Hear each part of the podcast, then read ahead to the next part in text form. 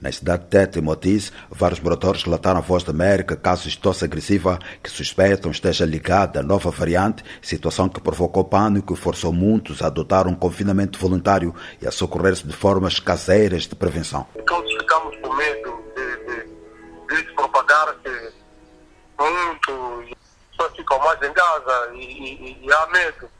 Há medo, a maioria dos sítios que, que, que que a gente passa normalmente, porque é uma nova variante que não temos muita informação e segundo a informação também que, que circula aí é mortífera, então deixa-nos preocupados como cidadãos aqui de Tete. Isso a voz da América, Elder Bernardo, o morador de Matema, um populoso bairro de Tete. Ah, já estive a, a, me tratar com eucaliptos, mais folha de mangueira, é, para tomar banho, assim como também tomar, no sentido de evitar é, o pior.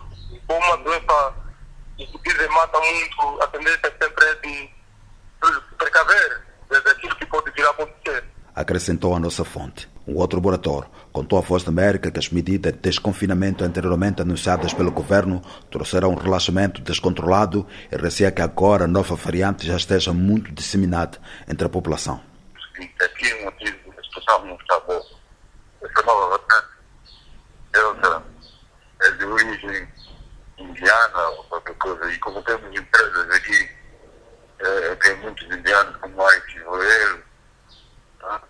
então a situação é um perigo. As autoridades de saúde em Tete, que manifestaram a sua preocupação com o aumento de casos de novo coronavírus nas últimas semanas, além de novos internamentos hospitalares e óbitos, estão a reforçar as medidas de prevenção da doença. Xerife Gentif, médico-chefe provincial de Tete, disse que o aumento de casos seguiu-se ao relaxamento das medidas de confinamento, o que sugere uma má interpretação e implementação das medidas pela população. Podemos verificar que há uma tendência de aumento de casos que segue a uma determinação de relaxamento de algumas medidas. Uhum. Então, estas mesmas podem ter sido mal interpretadas, estarem a ser mal implementadas pela comunidade e estar a se refletir neste aumento de casos. Contudo, o responsável disse que a maior preocupação nesta vaga é mesmo com o internamento, adiantando que a província tem um cumulativo de 142 internados desde a eclosão da doença. Agora, a preocupação nesta vaga é mesmo uh, com o internamento. Nós temos um cumulativo de 152 internados. Uh, referente que nas últimas semanas aumentamos o número de internados. Estamos neste momento atualmente com 14 doentes internados e uh, nas últimas 24 horas tivemos uh, quatro internados e uh, um total de dois óbitos. Vale a pena ficar, digamos que, registrado que há uma tendência de aumento do número de casos, aumento do número de internados e aumento do número de óbitos é praticamente em proporção direta. Se o aumento de casos